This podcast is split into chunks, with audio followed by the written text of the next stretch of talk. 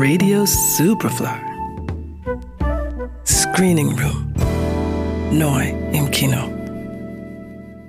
Bist du verheiratet? Nein. Und du? Ich? Nein, nein.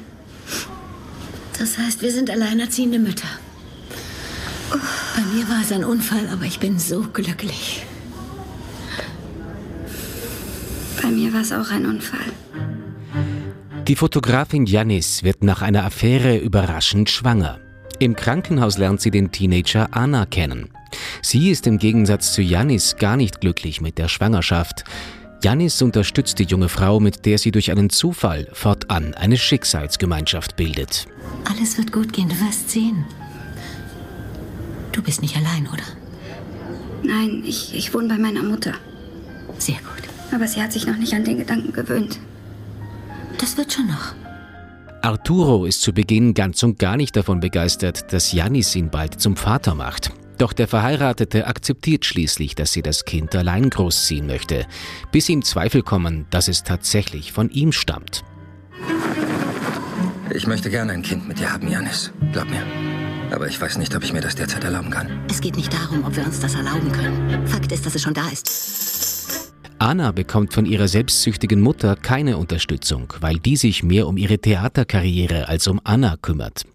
Als sich die beiden Frauen einige Zeit später wieder begegnen, bietet Janis der perspektivlosen Anna an, bei ihr als Kindermädchen zu arbeiten. Bald darauf wird Janis klar, dass Arturos Zweifel an seiner Vaterschaft durchaus berechtigt sind. Kultregisseur Pedro Almodovar ist wieder zurück und legt mit Parallele Mütter einen seiner besten Filme seit langem vor. Er ist nicht nur wunderschön inszeniert, sondern rückt auch ein Thema ins Zentrum, das in Spanien nach wie vor eine offene Wunde ist. Die Ungewissheit, die die Nachkommen vieler Opfer des Franco-Regimes nach wie vor über deren Verbleib haben.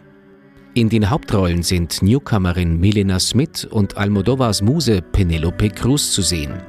Cruz, die ihre Karriere dem Regisseur verdankt, ist mit dessen Filmen aufgewachsen, wie sie dem Branchenmagazin Variety verraten hat. All my childhood, I was watching his movies. I was actually going to the theater, to the cinema, lying about my age so that I could see his films. I felt such an incredible connection with him from day one, actually, and that has not stopped growing and expanding. You know, like we have a, an incredible relationship. It's like family to me.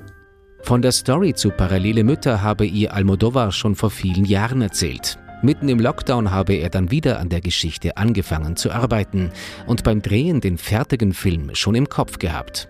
And then when we were at home in total lockdown, not knowing when we were going to be able to come out of the house or not knowing what was going to happen with anything, he called me and he said, "You know what? That story that I told you about, I start writing again and I'm thinking about you for the lead character." And he had like I think this movie like, so clear in his head in every way. When we finished shooting, he was already almost done with the editing.